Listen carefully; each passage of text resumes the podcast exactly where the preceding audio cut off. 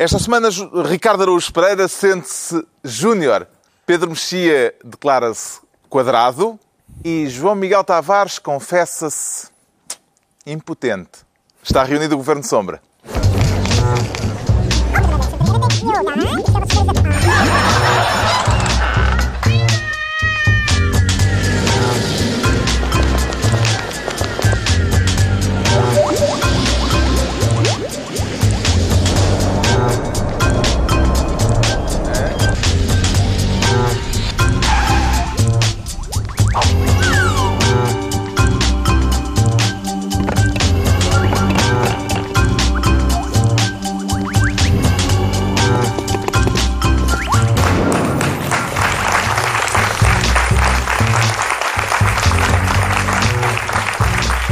Ora viva, sejam bem-vindos no final de uma semana em que tivemos uma mini remodelação governamental, depois do debate do Estado da Nação. Vamos falar disso inevitavelmente daqui a pouco.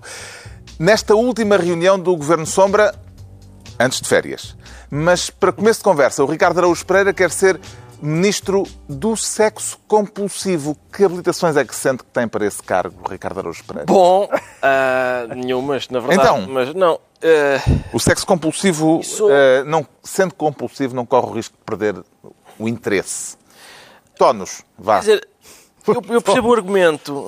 Eu percebo o argumento. Para mim não perde porque a mim tudo me entusiasma, não é? A- a- a- É, Sim. para gabarolas. Não, não, não, não é isso. Não, não, não, não é. Não é... Entusiasma. Mas não é, uma questão Nunca de tono. é, só, é uma questão de doença mental, digamos. Ah. Que é, não, é porque a própria ideia de sexo compulsivo e, e burocrático, de amanhã às 17h30 o senhor vai estar aqui, apresenta-se aqui, eh, sem a cueca, e, e- e isso Isto parecendo que não vem a propósito de qualquer coisa, Vem. de uma notícia eh, recente, eh, de uma decisão judicial em que o condenado, curiosamente, foi um juiz, um juiz de Mirandela, Sim. que recusou sexo à mulher durante 11 anos. 11 anos, exatamente. a E foi senhora- condenado Sim. em tribunal por É um importante- juiz colega dele. um colega dele, claro. É importante, eu queria dizer duas ou três coisas sobre isto. Primeiro que... Primeiro que a senhora não é perspicaz, não é? Porque ao fim de... Isto são 11 anos disto. Sim. 11 anos... Eu não sei se a senhora disse... Eu estou com a sensação que vai ser agora em outubro. Eu acho que é... Quanto tempo, quanto tempo de negação de sexo é que uma pessoa aguenta até dizer... Tenho a impressão que este tipo não está interessado.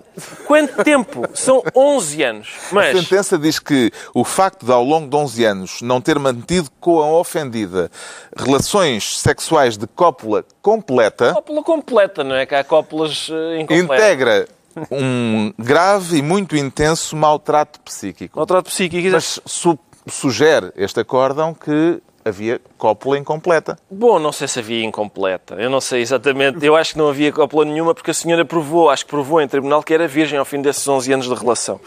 Ah, e, portanto, acho que nem sequer, completa, nem sequer incompleta havia. Mas há que dizer que a senhora, acho que não há dúvida nenhuma de que se trata de um crápula porque ele ficou provado que, que o senhor exercia, de facto, maus tratos sobre, a, sobre a, a senhora com a qual mantinha uma relação, não era conjugal, mas, mas de tipo conjugal. Maus tratos clássicos. Maus tra- o maltrato clássico, batia-lhe, exatamente, o senhor batia-lhe. Portanto, isso não há dúvida que se trata de um energúmeno, isso não há dúvida nenhuma. Agora, o Tribunal vai um pouco mais longe e condena-o também por recusar sexo à senhora.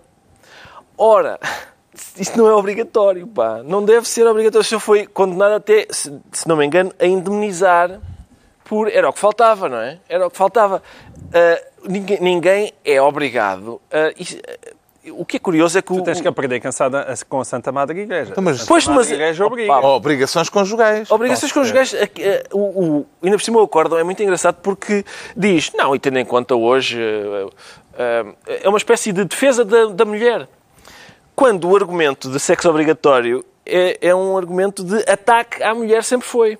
De a senhora está aqui, tem, tem obrigações para cumprir, não, não interessa o- a vontade dela, interessa o, eh, o, o suposto, que não existe, lá está, dever de ter sexo com, Só que existe. cônjuge. Não existe dever. Existe, existe. Bom, Existe. calma. Mas não é punido, não, não, Não. é punido criminalmente. Não, se, não, se não tiveres, se não, não É, tens. é punido com o divórcio. Exatamente, mas isso está bem. Se não tens, o senhor diz, Desejas? Não, não desejo. Então, meu amigo, então até à próxima. Com certeza. Agora, não vais indenizar. Não, não é isso. É é considerado como sendo um direito, constitu... um direito e um dever constitutivo da relação matrimonial. Por mais absurdo que seja, chama-se débito conjugal. Isso é- é com certeza. Encantadora. Está a bem, mas a diz, questão é "Tens punir de debitar, criminalmente, meu dever, amigo." 23. A questão Tens aqui é debitar. A questão aqui é punir criminalmente A uma crédito pessoa não vale. que recusa ter sexo com outra. Eu estaria rico. Se isto fosse assim, se, se for indenizado. É que há várias pessoas neste, no planeta Tu inteiro. estás insuportavelmente gavarolas. Eu? Não, se no planeta, se eu fosse contabilizar as pessoas no planeta que recusaram ter sexo comigo, Ah, ok, ok. que deveriam indenizar-me, eu acho que faria uma, uma, uma fortuna bastante E se calhar considerável. tens que pagar, porque também pode haver muita gente que quis ter sexo contigo e tu não aceitaste. Não, isso Era só agora, se calhar a tua mulher está a ver lá em casa para ela ficar feliz. Não, em princípio não está, ela está farta disto. Mas, mas não, isso, isso não acontece com a, com a mesma frequência, não. Que condições, Pedro Mexia, é que um tribunal eh, tem para verificar se alguém cumpre o chamado débito conjugal? Neste caso tem todas, porque a senhora provou Pronto. que era virgem, portanto. é daquelas provas eh, que, enfim, não há grande coisa a, a argumentar. Mas Agora, noutras circunstâncias menos evidentes. há, uma, há uma coisa bastante bizarra, que é o facto de, de um tribunal eh, querer legislar sobre a vida sexual de uma pessoa, o que ela deve ou não deve fazer. Isso é muito bizarro e põe-nos todos desconfortáveis. Por outro lado, existe aquilo que é eh, os, os, os deveres conjugais. Eh, Quem quer, quem quer casar, e hoje em dia não é preciso casar, há muitos outros, quer instrumentos legais, quer instrumentos à margem da lei, que permitem que as pessoas vivam juntas como quiserem, desde a união de facto até, ao, a- até simplesmente viverem juntas, sem mais nada. Ah, e, portanto, ah, o, o casamento implica uma- um certo tipo de regras de fidelidade, E está a coabitação... aproximar-se o melhor dia para casar. Pois Que é, está, tri- está. que é o- 31 de que é o- que é o 31 de julho, exatamente. Ah, mas. Mas citação de Kim Barreiros. Acho que nunca tínhamos citado Kim Barreiros. o que, então já. O que, aconte, o que acontece é que ah, isso é considerado é como fundamento de divórcio. Uma pessoa pode dizer o meu cônjuge, o meu marido ou a minha mulher recusa-se a ter sexo comigo, portanto está, ah, está a quebrar o pacto de claro. uma relação e, portanto, isso é fundamento de divórcio. Enfim, a lei de divórcio mudou muito de- nos últimos anos e eh, o divórcio hoje é muito mais fácil do que era antes. Mas esse era, uma, era um exemplo, apesar de tudo, clássico. Outra coisa é entrarmos na, na- no tribunal a- a, propriamente, como é que é? É, Falava-se mesmo em indemnização, é que eu não Eu acho que se falava em, portanto, falava-se em punição que, que maus resultava tratos sim, sim, que isso e, e dava indemnização. Não é a primeira vez que há um Não, tribunal. mas o problema daquilo é que... faz eh, considerações sobre, sobre a vida sexual Aqui das havia- pessoas. Eu lembro, de- aqui há tempos, não foi assim há tanto Não, mas tempo. os maus tratos psíquicos é uma coisa que é reconhecida como maus tratos psíquicos, o facto, de facto de não teres sexo dentro de uma relação. Certo, Mas, isso é, mas é o que o Pedro diz. Isso é, olha, eh, vou-me divorciar deste senhor. Pronto, Eh, o facto senhor não- Mas de- é que ali havia um pupurri. Era um não era, pupurri. Não era só Mas mas isso era outra coisa, não, isto várias- era outra coisa. O facto Já não é a primeira senhora- vez. Atenção, no outro dia houve um tribunal. Tu que podes fez- dizer que se uma- fosse ao contrário, isto era, era- estariam as feministas todas a arrancar os Não, cabelos. não, mas é, o problema Se é fosse que uma isto... senhora que se recusava a, ser- a- a ter sexo e vinha um tribunal a dizer não, não, tem que ir. Mas o problema é que isto abre portas a esse contrário, percebes? É uma coisa que, é- que sempre foi um, uma coisa pela qual se lutou, que é, que é acabar Desde com aquela o- história de um senhor do chegar a Eurípides, casa. não é? Não, não, não Da, é guerra, da, da greve do sexo. Pois. Isso é do, isso é do Aristófanes. É do Aristófanes, É, a Lisístrate. A Oh, diabo. Isso dá boas peças, é, dá boas peças esta. Mas, atenção, Já no, foi no de outro Kim a Aristófanes. É, é um programa muito completo. é um programa, é como um aqueles programa. carros que No, aceleram no de mesmo 0 às 100. assunto, no mesmo No assunto. Mas eh, no outro dia houve um tribunal que também fez considerações sobre a vida sexual das pessoas. Eu fico sempre um bocadinho, sempre com um juiz, mas os tribunais fazem considerações sobre a vida sobre a toda vida das sexual pessoas. das pessoas. No outro dia era uma senhora, sexual. era uma senhora Se que o caso tinha... que lhes é apresentado tem natureza sexual, Não, mas, os, os juízes Mas pronunciam ent- sobre a vida sexual. mas então vão aprender alguma coisa sobre o assunto, porque no outro dia era uma, era uma senhora. Tem, tem de praticar, porque no outro dia... Pois, nota-se que este não praticava. No outro dia era uma senhora que, tinha, que reivindicava, e bem, uma indenização, porque tinha, sub- tinha sido submetida a um procedimento qualquer que a tinha deixado sem, hipótese de ter relações sexuais. E o Tribunal disse, nah, vamos reduzir aqui a indenização, porque a senhora já tem 50 anos, que também já não, já não vai pinar quase nada. Pá, eu... Cuidado com a linguagem que há menores na sala. Sim, não. Eu Não, mas Pinar acho que está bem. acho que esse é até Eu já averiguei, é sim. de sexto ano, já, não, pá. Sim, acho que sim. Eu, eu próprio escrevi na altura. Eu, eu quero. Atenção, esta lei que não se aplica a mim porque eu tenho. Não falta muito para ter 50 anos, pá. E, O facto da senhora ter provado no, em tribunal que permaneceu virgem durante os 11 anos em que manteve aquela relação faz dela, em primeiro lugar, uma vítima do marido ou uma vítima de si própria eh, por se ter mantido naquela relação, João Miguel Tavares? Não, o problema, o problema dessa formulação é que isso também se aplica às pessoas que são vítimas de violência doméstica. Ou seja, qual é o problema deste tema? Este é um tema muito engraçado e com o qual apetece gozar imenso, só que parece mal. Porquê? Porque a senhora era efetivamente vítima de maus tratos clássicos. Não é? está bem, mas não, não que é sobre que isso que depois tem estamos a este falar. caso. Sim, mas tem o lado bizarro de, olha, realmente 11 anos casada, virgem, mas ela era vítima efetivamente de violência doméstica e isso faz com que uma pergunta como a tua seja de uma difícil resposta porque há aí aquela senhora que está a apanhar do marido durante 5 anos, também não se podia já se ter ido embora e evidentemente não é assim que as coisas se Não, passam. mas não é. Ouve lá, mas são dois, são dois assuntos diferentes. Não é, a questão não era. Não era está a apanhar, vai-se embora. Não é isso. Não é, não é disso que se trata. É. Ter ainda expectativas. Constata que- que o marido. Sim. Epá.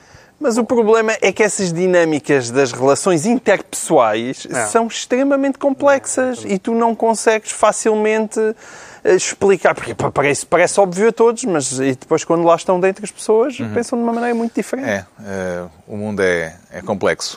Entregamos ao Ricardo Araújo Pereira a pasta de foi dito, sexo foi, compulsivo. foi dito com certos Agora o Foi- Pedro foi- Mexia quer ser ministro do triplex Foi- e arranja-se disso com cama, mesa e roupa lavada, Pedro Mexia. Estou com medo deste novo tema que possa acabar na mesma com está bem, está. Tá, sim, mas senhor, sim, senhor. Rica conclusão, descobriu agora este. Bom, vamos avançar então, mas com, com Isto é cautelas. sobre o quê? A pergunta é se ser ministro do triplex, Pedro Mexia, se Esta é arranja ti. com cama, mesa e roupa lavada. Sim, até por um período longo de tempo. Não, não digas que o, que o mundo é complexo. Não, o mundo, o mundo é complexo. O mundo não é complexo, mas, mas os processos, Ah, não?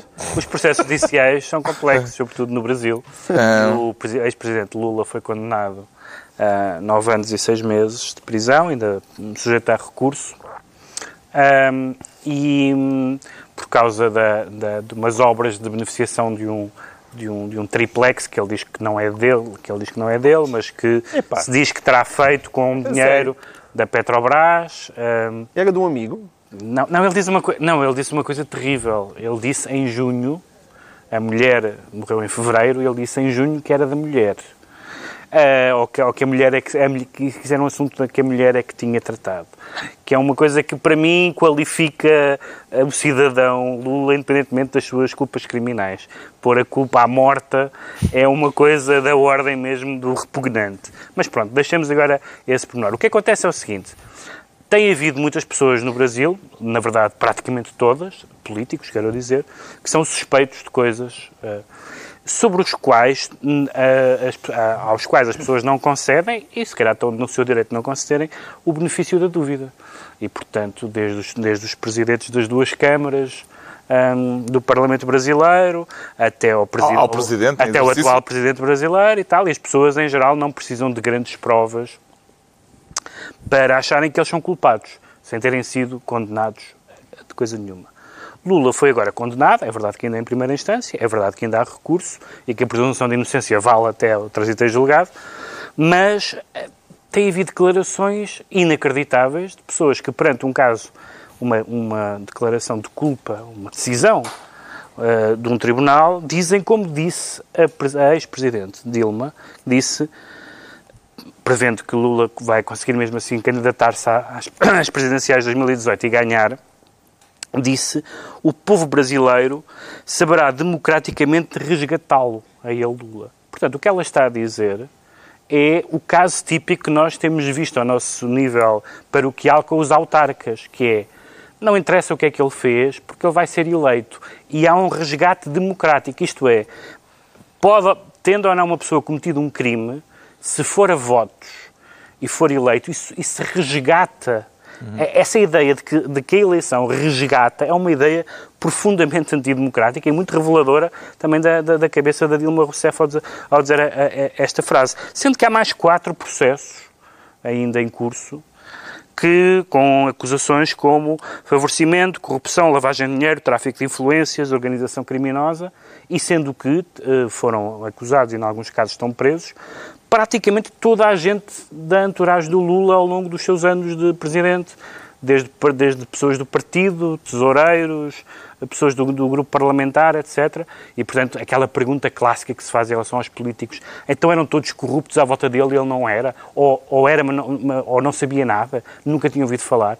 E tudo que a gente leu sobre o PT, sobre os últimos anos do PT no poder, nos permite dizer que, que, que isso não é verdade. E eu fico muito preocupado que, apesar de tudo, uma pessoa que foi que foi destituída por uma razão, por uma razão que nos parece pouco legítima à maioria de nós, como foi a Dilma Rousseff, eh, porque não estava implicada em, em, nada em atividades criminosas, havia lá aquela história lá do, das pedaladas, mas enfim, é uma coisa bastante bastante sofisticada e bastante uh, sinuosa, que, que, ela, que podia até sair por cima, venha dizer uma frase destas, dizer, uhum. sim, ele foi condenado, dizendo ela que não acredita que ele seja culpado, como lhe cabe, sendo amiga dele e correligionária, mas dizer, mas o povo saberá resgatá-lo democraticamente. Esta é uma frase uhum. terrível e é uma frase que, uh, dita por alguém que ganhou até alguma credibilidade num certo momento, um, vem mostrar que o, que o que a credibilidade do Brasil não está numa grande fase e basta ver as sondagens. Lá por também e, nunca teve. E basta, e basta, não, mas já esteve há uns anos atrás. Um,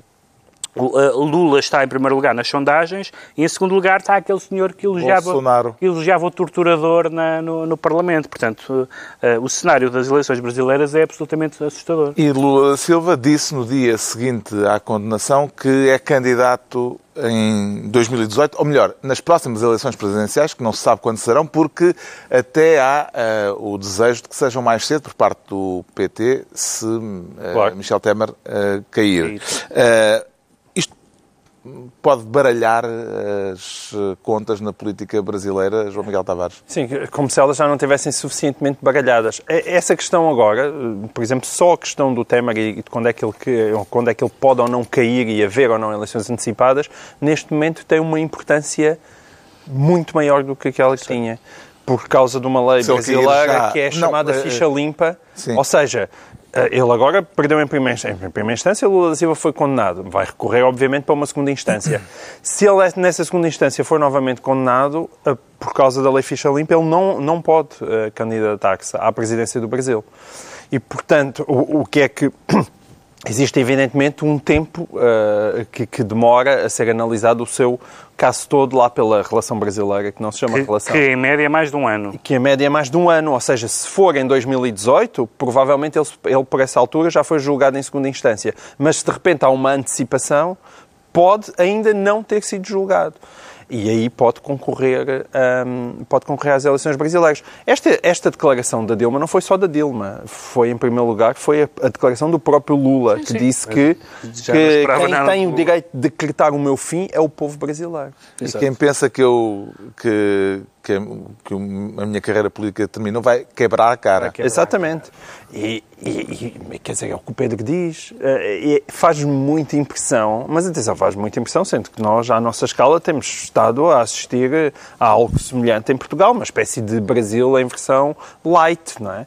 Mas nós cá também temos um líder de governo, por exemplo, que é condenado por, por, causa de um apartamento que ele diz que é de outra pessoa e não dele. Uma coisa nunca, que nós nunca ouvimos. E, e, e nós cá também vivemos muito com essa confusão entre aquilo que é a legitimidade uh, democrática e política e aquilo que é uh, os tribunais, que têm que existir com enquanto separação de poderes. Hum. E, e não se sobrepõem, não se sobrepõem. E esta constante confusão que se vê, aliás, excessivamente, às vezes, em, em, em, pequenas coisas. Nós até podemos falar disso a propósito do, do Galpgate. É, é, é, é, sintomático de um país que ainda tem algum problemas em perceber como é que funciona a democracia. Além de Lula da Silva, há um outro protagonista neste processo, um protagonista evidente, o juiz Sérgio Moro, que eh, assinou a condenação de Lula da Silva e que até tem uma página de apoio no Facebook onde deixou esta semana este vídeo de agradecimento. Bom dia a todos. Estou gravando esse vídeo com uma forma de agradecer a todos aqueles que participam ou enviaram comentários. A página que foi feita pela minha querida esposa, a Rô. É, eu moro com ele. Ela foi criada num momento muito difícil e foi uma forma de permitir que as pessoas. Muita gente queria mandar manifestações de solidariedade, de apoio, não sabia como. Ela acabou sendo criada para possibilitar que as pessoas pudessem, aquelas que queriam, enviar essas manifestações. E ajudou um momento muito tenso que nós realizássemos essa travessia, sabendo que nós contávamos aí com o apoio da grande maioria, talvez a totalidade da população para esses trabalhos que vêm sendo realizados na assim chamada Operação Lava Jato. O juiz Sérgio Moro a agradecer likes e comentários na internet. Eh, A partir deste exemplo, Ricardo Araújo Pereira, como é que avalia o grau de cegueira da justiça brasileira? Bom, é, é, eu, eu não quero.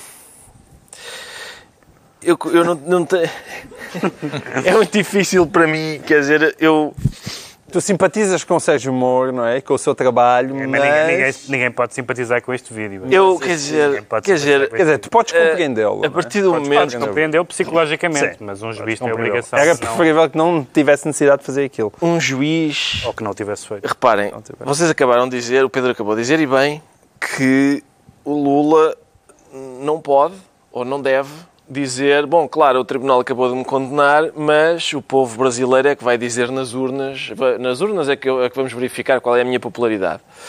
Ah, e depois, o juiz diz, obrigado a todos pelos vossos likes, porque Eu não diz likes, vá. é, é aí no Facebook que se comprova... Não diz likes, mas quer dizer likes. Está a dizer comentários. Não, Co- São comentários, deve ser os. não é mesmo dizer likes. ah, Não, o que, é- o que É, acontece, não o dás aconte- o que não é acontece é uma coisa. que em si mesmo é preocupante, por um lado preocupante, mas por outro lado normal, é que já, aliás, há muitas imagens na, na internet em que o Sérgio Moro entra em qualquer sítio e é aplaudido, em restaurantes, em espetáculos. mas isso também é o Rui de Carvalho. Não, não é isso.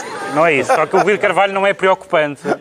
O Rui de Carvalho não é preocupante. É preocupante que um juiz seja aplaudido, porque um juiz está a fazer o seu trabalho, não tem que ser aplaudido. Mas também significa que, por qualquer razão, a opinião pública brasileira se tornou, aparentemente, muito sensível ao tema da corrupção. E, portanto, Bom, claro, claro. não, mas sim, não, sim. Mas não, é- não era o caso. Até há pouco tempo. Sim, mas quer dizer, o ponto em que as coisas estão agora.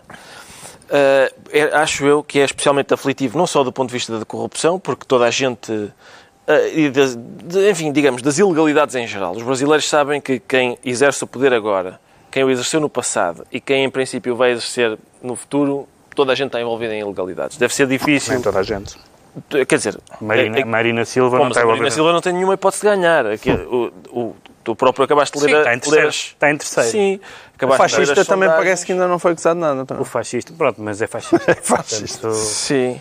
E, portanto, aqui, neste, neste caso específico, temos um, ah, um homem que foi condenado e diz nas urnas é que vamos ver a minha popularidade, foi condenado nos tribunais e diz nas urnas é que vamos ver a minha popularidade, e o seu juiz que diz isto foi uma excelente decisão em princípio, porque teve tantas partilhas e likes. Ele não diz isso, mas. Não mas diz, é mais, não é isso que opa, ele diz. Ele não diz isto com estas palavras, mas, é Mas, lá, exatamente nós temos, que não, é, nós um caso muito semelhante. Temos um caso muito semelhante de um juiz que deu uma entrevista muito infeliz, que foi o Carlos Alexandre, ou com passagens muito infelizes. A minha pergunta é: sentes que a infelicidade dessa entrevista põe em causa a decisão que ele tomou? Não, não, mas eu, eu acho que a infelicidade dessa entrevista não tem nada a ver com a infelicidade desta. Não, é bastante infeliz. É bastante A do- infeliz. a do Carlos Alexandre? Alexandre, quando Mas diz que não. eu não- é. por acaso acho que tem não é a ver. que não depende de amigo. Não, mas tem a ver. Não depende Sim, na- sim, sim, sim. eu sei. Isso é sei Cara, ele Até podes dizer que é mais grave do que isto. Até Não eu, é, eu, eu, não, eu até Isto acho que é mais demonstra é a do pressão psicológica que este pessoal está sujeito. E, e isso, quer dizer, É pá, ó, João é preferível que isto não é tivesse acontecido, embora possa dizer que é Eu compreensível. percebo o que estás a dizer sobre o Carlos é um Alexandre. quer Eu- dizer o quê? Nós também, Exatamente. também fizemos pouco aqui do, Carlos- do Carlos Alex- Nós Alexandre, fazemos, aliás, pouco, toda a gente temos esse bom hábito. Um juiz que está a mandar bocas ao, ao arguído, a gente falou, falou disso aqui, ainda por cima, bocas que depois lhe rebentaram na cara porque ele disse não, não anda aqui a pedir eh, empréstimos a amigos e depois, passado uns meses, descobriu-se que ele tinha um empréstimo pedido a um amigo. Ah, Agora, isto aqui, quer dizer, obrigado Ninguém. malta, obrigado malta, aqui a, a página de Facebook, que a minha esposa, a minha querida esposa, é pá, ó Pedro, a minha querida esposa. Oh, oh, oh, Quando os Ricardo, juízes dizem a minha querida esposa, Ricardo, eu não, concluir que o eu não mundo é estou em complexo? desacordo. Eu não estou em, É, eu não estou em desacordo contigo. Este, eu acho este vídeo lamentável. eu acho que é melhor, Mas é é- essa a questão. é- é melhor concluir que o mundo é complexo e avançar. Então, o Pedro Mexia fica ministro do triplex. Agora é a altura do João Miguel Tavares se tornar ministro da bola com crime. Não haverá aí engano, não será a bola com creme, agora que estamos a chegar à altura da praia e tal. Sim, eu preferia que fosse bola com creme, mas como o mundo é complexo, na verdade é bola com creme. Ah, Está a pegar, pá. dá. Ministro da bola com crime. Sim, isto é por causa do, do Galpgate, não é? Ah, o- o- a bola tem- com que creme tem muito seria a mais ver- saborosa, não é? Seria mais saborosa. E isto, esta conversa tem muito a ver com, com esta que nós acabamos de ter. Ah, porque tem a ver. Eu próprio me senti numa situação quase desconfortável, porque eu sou dado a. O Pedro Mexia acha que eu sou um grande moralista e, portanto, sou dado a Eu gostei grandes moralismos. Há Sou, grande, que dado, gostava tanto de um artigo teu, pá. sou dado a grandes moralismos Porquê? um Porque modo disseste geral. que o mundo era complexo. Porque disse que o mundo era complexo. Porque é uma coisa rara em mim. de dizeres. pá. Ahm, e, e, e- e o, e o que é que se passa aqui é, faz-me impressão que da maneira como o caso Galpgate foi inicialmente eh, contado, atenção, já porque entretanto começaram a sair outras notícias que podem tornar o caso mais grave. Nós não sabemos exatamente se aquilo foi simplesmente oh, senhor eh, secretário de Estado, eh, quer vir aqui eh, a França ver um- uma, uma, uma partida de futebol, vai num dia, vai no outro. Isso é uma coisa, outra é, epá, então e agora, não podes levar também, eu vou. Epá, levamos também aqui o chefe do gabinete, pá, e ficamos já de um dia para o outro, num belo hotel. Bom, e se isto começa a evoluir, e é mais do que isso, porque os próprios chefes de gabinete já são constituídos arguídos, e de repente, de vez de ser um convite para o secretário de Estado, já é uma, um convite para a entourage toda, a coisa pode ganhar uma nova complexidade, ok? Mas, mas, da maneira como aquilo foi colocado inicialmente, acho que é um caso que é politicamente inadmissível, sobretudo estando envolvido um secretário de Estado dos Assuntos Fiscais e a Galp tendo os problemas conhecidos, aquilo é politicamente inadmissível, mas eu não acho que deveria passar para a questão criminal. E esta é uma diferença que se tende a confundir na política portuguesa, aliás, que é confundida pelo próprio governo e pelo próprio António Costa. Porque não é por acaso que, no meio desta confusão toda de tancos, no meio da confusão de Pedrógão Grande, esses ministros continuam lá e estes, os outros, vão fora porque foram constituídos arguídos. Mas este caso já tem um ano e esses são mais recentes. Não, sim, mas eh, tá, com certeza já tem um ano. Mas a questão não é essa. A questão é que muitas vezes estamos a confundir a responsabilidade política com a responsabilidade criminal. E só quando se prova que aquele ou, ou está a ser investigado ou fez alguma coisa que se aparenta com um crime, aí sim tem que se ir embora. Mas se não tiver feito nada disso, ah, então não tem problema. Ora, tem problema. Mas a diferença entre a ética e o crime convém que seja mantida na sociedade portuguesa. Mas qual é que é o problema nisto? O problema é que essas confusões continuam a existir e existem desde logo na lei. E, portanto, o caso não é fácil, porque uh, quem inventou o, o recebimento indevido de vantagem foi uh, a classe política. E, de facto, tendo em conta aquela lei específica, é possível que estes senhores tenham, eh, tenham praticado um crime. E isso deva ser investigado. E como se isso não bastasse, continuamos a ver o PS, que tem uma péssima, mas uma péssima tradição, desde os tempos da Casa Pia. Aliás, com alguns dos protagonistas, como nós sabemos, que atualmente estão no governo, Pá, vem Ferro Rodrigues outra vez dizer que ah, acho um mistério esta coisa do Galpgate e a maneira como estas pessoas foram agora processadas pelo Ministério Público. O homem é Presidente da Assembleia da República, é a segunda figura do Estado. Diz que fala em nome pessoal numa entrevista à TSF. Aquelas declarações são inadmissíveis. E agora Carlos César, numa declaração que passou aí meio despercebida ao Expresso, e, e a propósito da Caixa Geral de Depósitos, mas assim, a passando, também diz, ah, agora o Ministério Público faça o seu trabalho com a Caixa Geral de Depósitos, em vez de andar entretido com questões de lana caprina, como é o caso, subentende-se, do Galpgate. E isto é muito infeliz. Portanto, temos o número 2, o Presidente da Assembleia da República, mais o, mais o líder parlamentar do PS, metido nesta confusão, de críticas ao Ministério Público, e isto faz muito mal à democracia portuguesa. Não é uma coisa saudável. Mas do ponto de vista judicial, pelo que percebi, o João Miguel Tavares também acha que é de lana caprina, no sentido em que, havendo um problema ético, não deveria ser... Não, questão- há a eu questão acho que dos isto não, usos- este caso Há a questão dos usos e costumes que qualifica muito. há a questão dos usos e costumes na lei E, e qual é o meu problema? O meu problema é quando nós vamos demasiado fino tendo em conta aquilo que são as práticas em Portugal, nós estamos ao mesmo tempo a promover uma espécie de hipocrisia que me custa imenso. Porque eu gostava, eu gostava muito, aliás, eu escrevi isso em, em, em, tempos, já quando este caso aconteceu há um ano. Eu, quando estava no Diário de Notícias, era lá editor executivo, é um caso diferente porque foi o meu patrão que me ofereceu uma viagem, no sentido em que eu trabalhava na, na Global Notícias e foi a, lá, foi a, a, a empresa do Joaquim Oliveira que, que, que oferecia aos, às chefias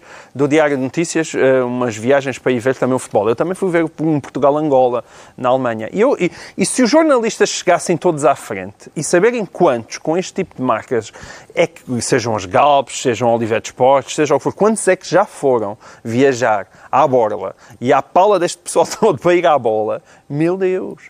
Acho que aí metade da, da, da, classe jornalística e, e, da classe política também estava toda a braços com a justiça se isto se fosse aplicar. Uhum. Tal como estava Luís Montenegro, como o próprio Hugo Soares, está tudo caladinho, que nem um rato porque todos faziam isto, todos faziam isto. E, portanto, eu preferia que isto não fosse criminalizado, embora é verdade que a lei que existe permite que isto seja criminalizado. A admissão destes três secretários de Estado foi o último capítulo uh, de uma sequência de um mês uh, muito complicado para o Governo, uma sequência de problemas sérios que atingiram uh, o Governo depois de, de Pedrógão Grande e de Tancos. Como é que António Costa lidou com tudo isto no debate do Estado da Nação, Pedro Mexia? Como é que lhe parece que ele se saiu uh, acho que correu bem, acho que naquela correu... espécie de exame uh, depois de férias? Acho, acho que correu bem, acho que correu bem António Costa, porque basicamente não houve nenhuma tentativa sequer de enfrentar diretamente as coisas que, uh, que correram mal, coisas mais, muito mais graves do que este, do que este caso da, da Galp, que foi, que foi Pedrógão e Tancos. Basicamente vamos falar no tema seguinte, houve até umas tentativas de justificação bastante, bastante bizarras.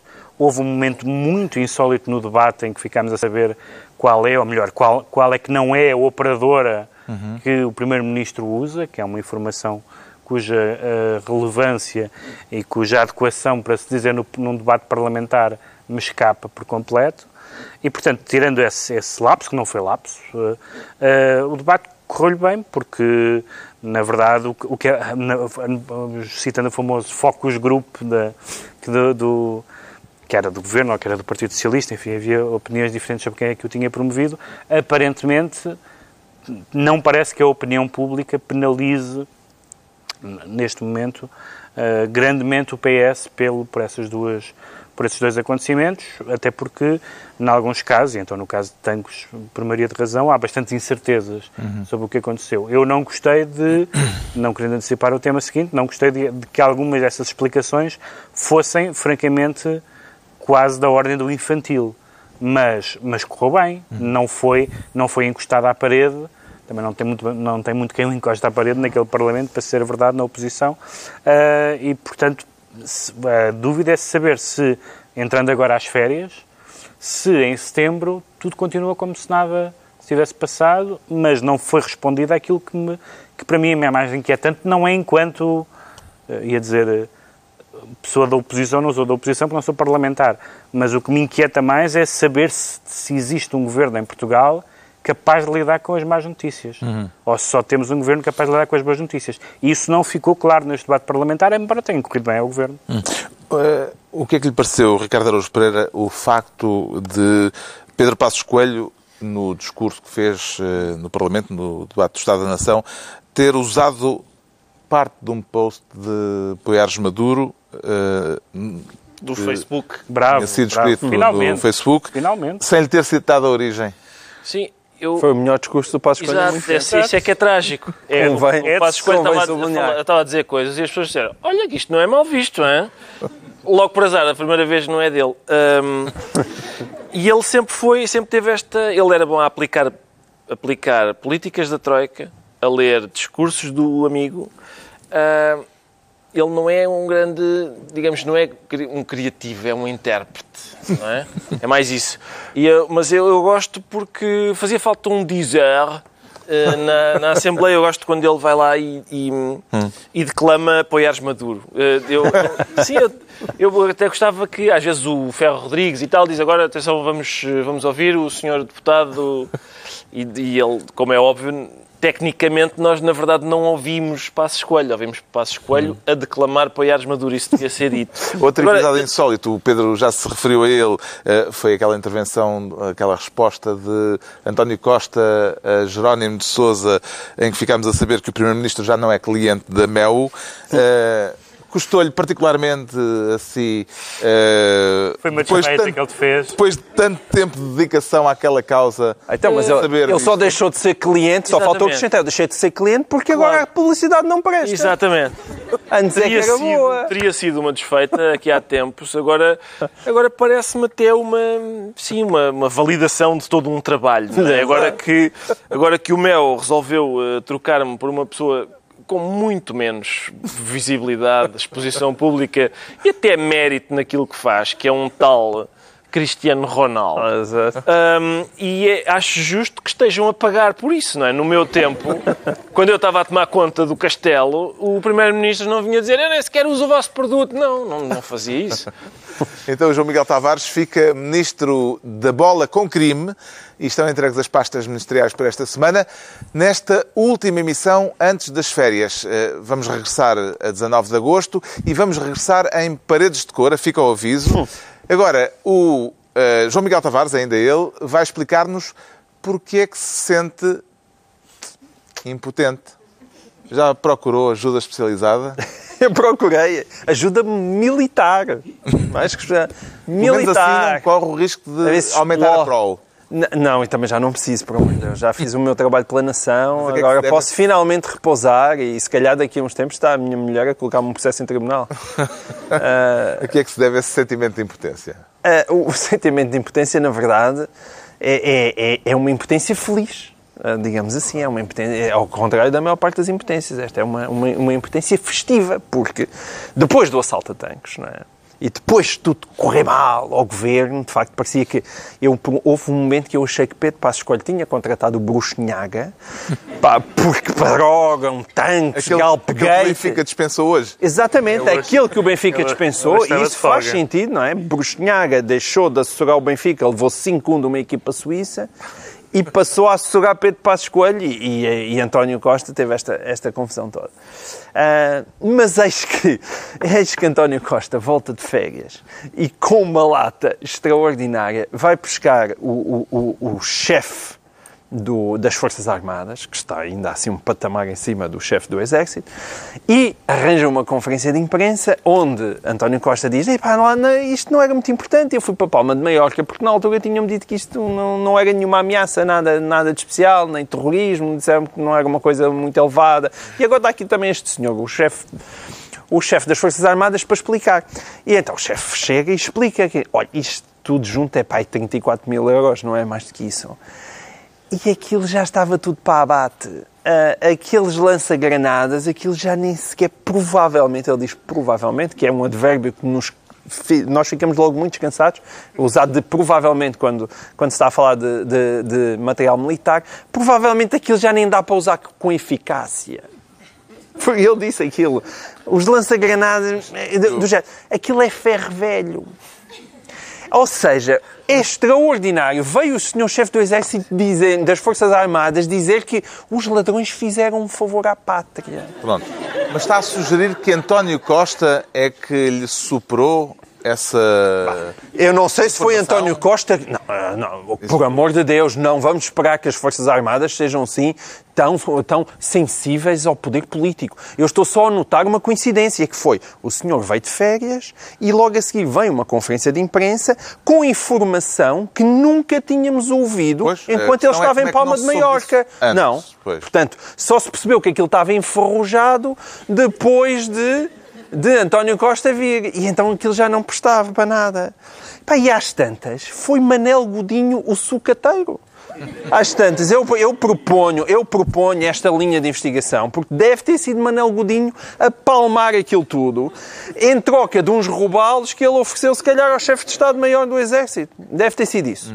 É, portanto, aquilo é sucata, Pá, obrigado, ladrões de tanques, por terem ajudado, porque poupou-se imenso a abater aquilo. Uh, tal como João Miguel Tavares, os partidos de direita no Parlamento também sugeriram, insistiram nas responsabilidades políticas do governo neste caso, uh, embora tenha sido, a explicação tenha sido dada pelo chefe de Estado-Maior-General das Forças Armadas. Uh, estarão a sugerir com isto, Pedro Mexia, que há aqui um conluio entre o poder político e o poder militar para ocultar alguma coisa ou para fazer com que a informação chegue de uma forma truncada? Eu não, eu não posso, não tenho nada que me permita dizer isso dessa maneira. Agora, o, Até porque as teses não faltam, não é? Porque já houve tudo. Sim, há, está agora, tese, agora vamos a falar há tese não, o, que, o que há certamente é dois momentos de reação, quer do poder político, quer do poder militar. E esses dois momentos são contraditórios. Há um momento oleado há um primeiro, um momento da ferrugem. Há um primeiro momento em que se diz isto é gravíssimo e há outro momento em que se diz também não roubaram nada de especial. Ah, ora, esses dois momentos não colam. Esses dois momentos não colam. Uh, embora, no, aliás, eu acho que, num certo sentido, o segundo momento não invalida o primeiro, porque mesmo que, se foram, se foram assaltados paióis do exército português, mesmo que não tenham roubado nada de especial... Já é, é grave, grave só por si. É grave é. mesmo, é objetivamente, mesmo que não tivessem roubado nada, porque podia lá estar alguma coisa de valor. Mostra uma vulnerabilidade isso que é mostra, suposto não existir. Uma, portanto, eu acho que grave é sempre que de uma semana para a outra tenha havido um recuo, dizer, bem, aquilo também não valia nada, parece-me ou cómico, e acho que não é um assunto para, para exercer a comicidade, ou então...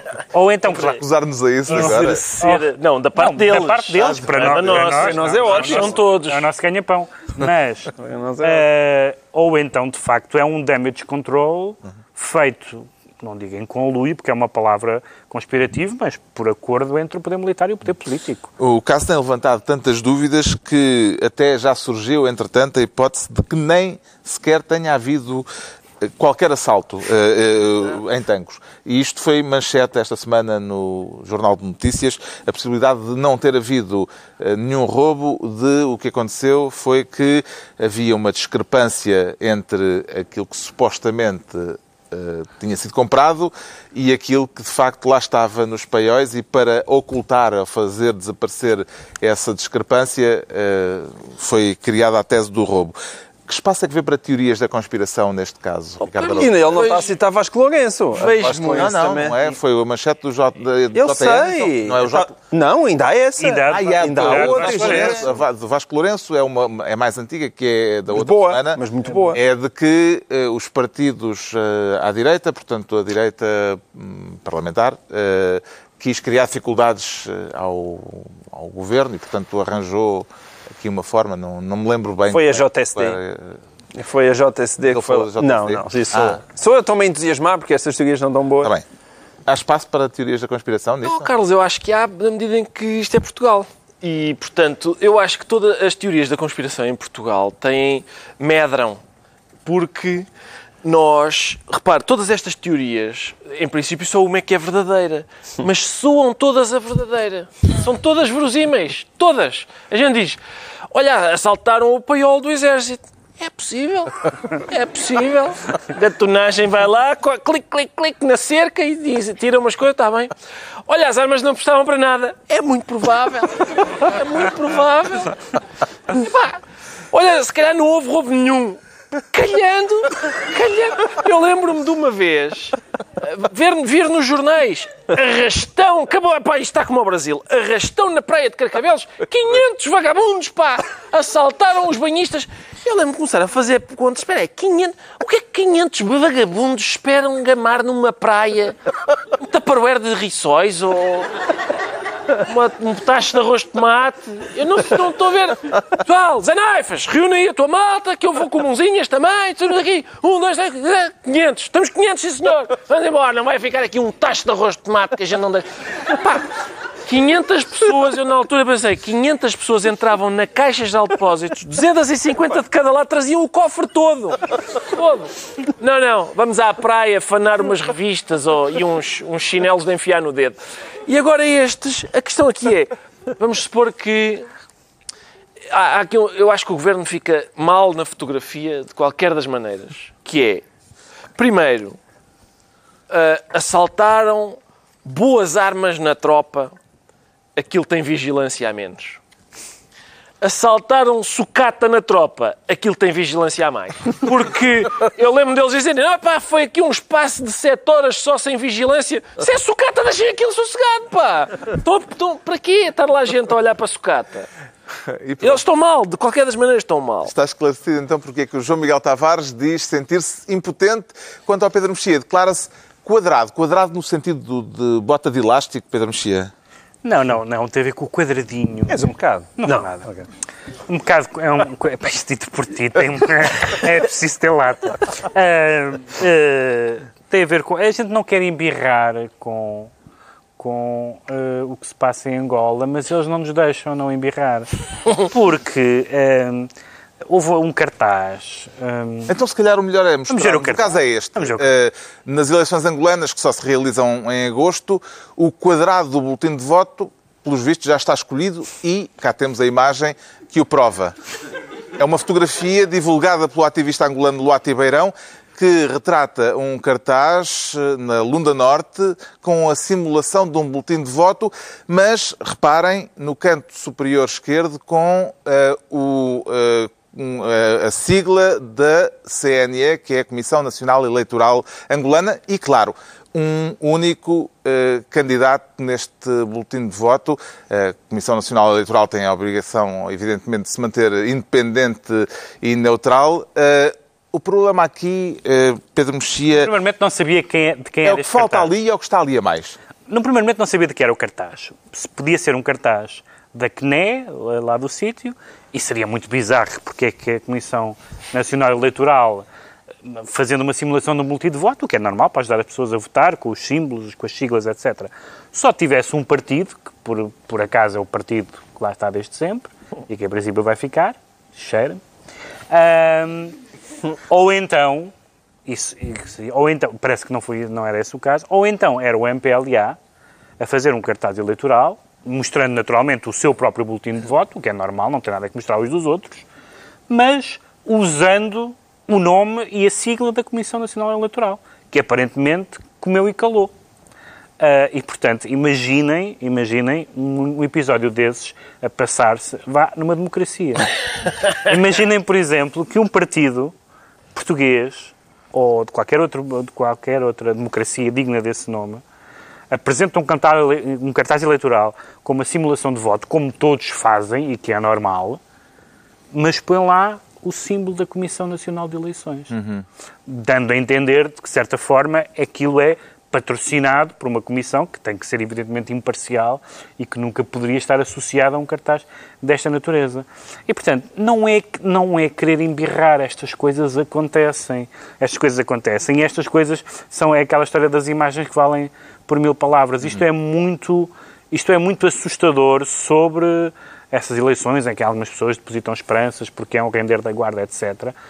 As atitudes não, não- aparentemente não diferem muito do que, do que já se conhecia durante estes anos todos. Será isto o facto de haver um único candidato naquele boletim simulado eh, uma boa metáfora das eleições que vão acontecer em Angola em agosto? Ricardo Araújo Pereira. Oh, Carlos, eu, eu acho isto preocupante.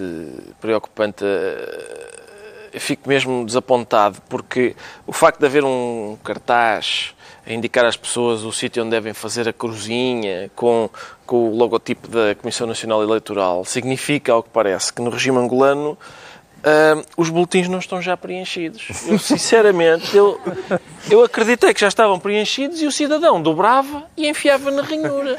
Poupava-se trabalho. Este cartaz, quer dizer que as pessoas têm mesmo de prestar atenção ao cartaz e depois ir lá e elas próprias fazer a cruzinha. Estou desapontadíssimo. Algo não está a funcionar bem. Pensei que eles tinham, eram mais eficientes. Acredita que as presidenciais angolanas vão ser livres e justas?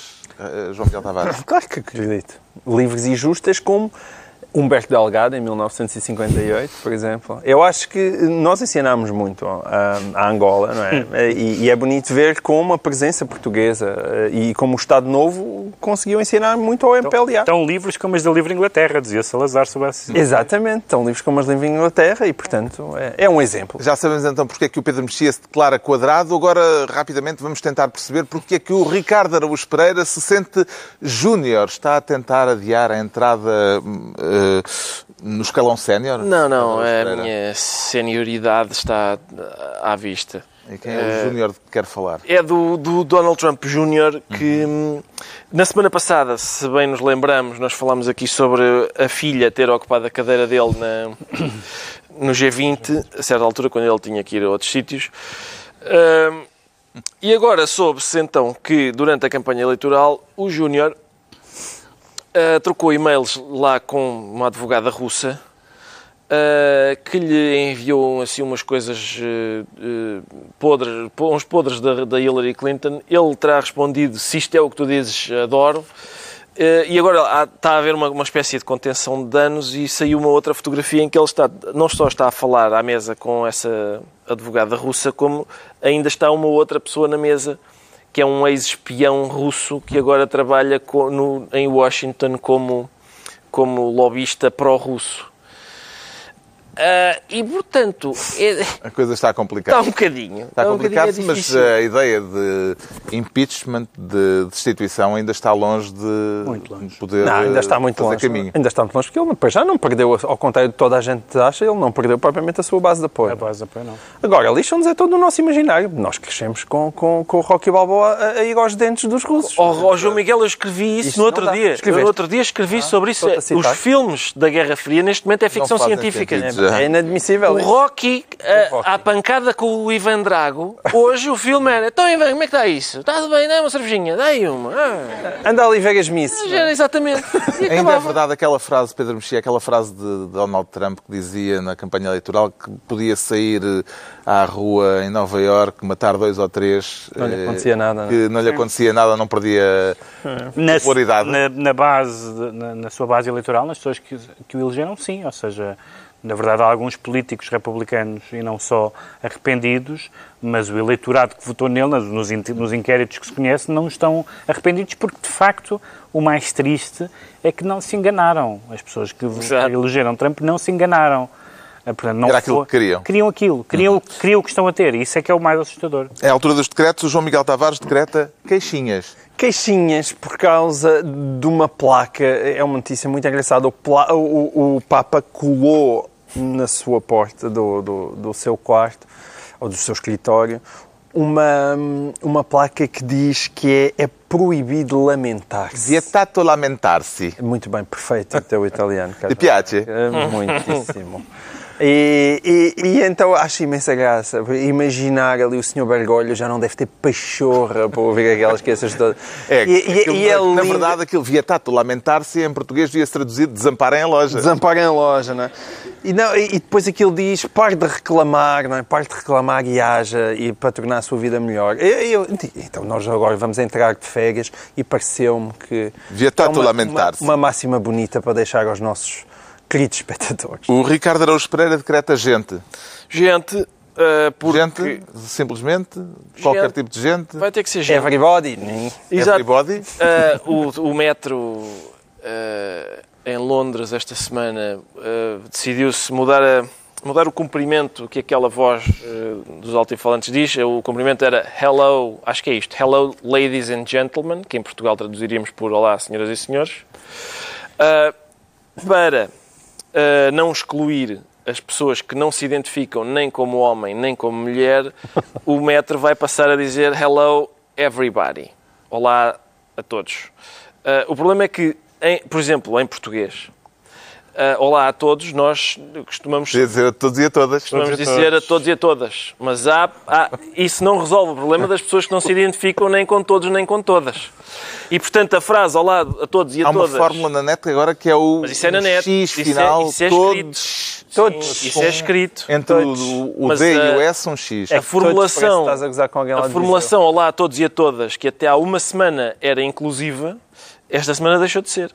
E, portanto, agora tem que ser eh, essa formulação todos com um X, não se consegue verbalizar. O Pedro Mexia decreta dinheiro de volta Tinha de volta porque com imagem de apoio. Temos imagens. Eu fui ver o concerto Woody Allen em Lisboa, que era um concerto que constava de consistia de seis, seis músicos mais o Woody Allen.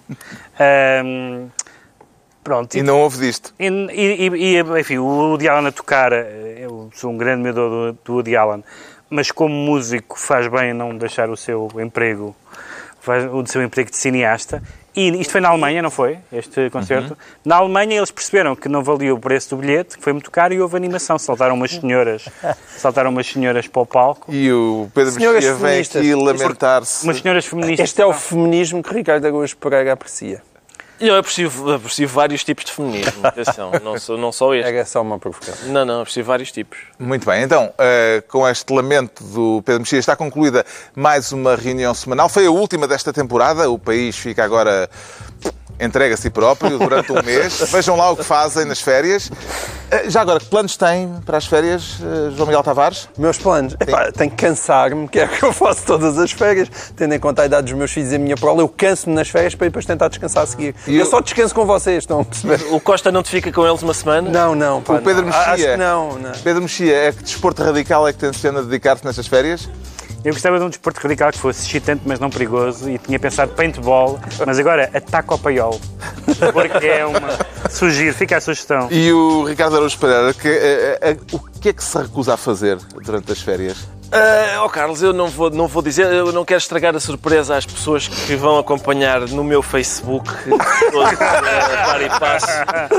Então, férias. boas férias para quem Fotos. for de férias. Daqui por um mês voltamos, eh, estamos de volta e vamos regressar numa emissão muito especial no Festival de Paredes de Cora. Mas prometemos que não deixamos o João Miguel Tavares cantar. Pá, mas eu quero cantar. Eh, Este ano, no Festival de Paredes de Cora vai ter um cartaz eh, bom, entre muitos outros. Quem, por os exemplo? Foxygen, Oxygen. Benjamin Clementine. Clementine. E o Governo Sombra, a 19 de agosto, em Paredes de Cora, com os cabeças de cartaz habituais, Pedro Mexia, João Miguel Tavares e Ricardo Araújo Pereira. Epá, mas eu quero Bom verão. cantar. Nunca me chamaram cabeça de cartaz. É uma das coisas engraçadas que eu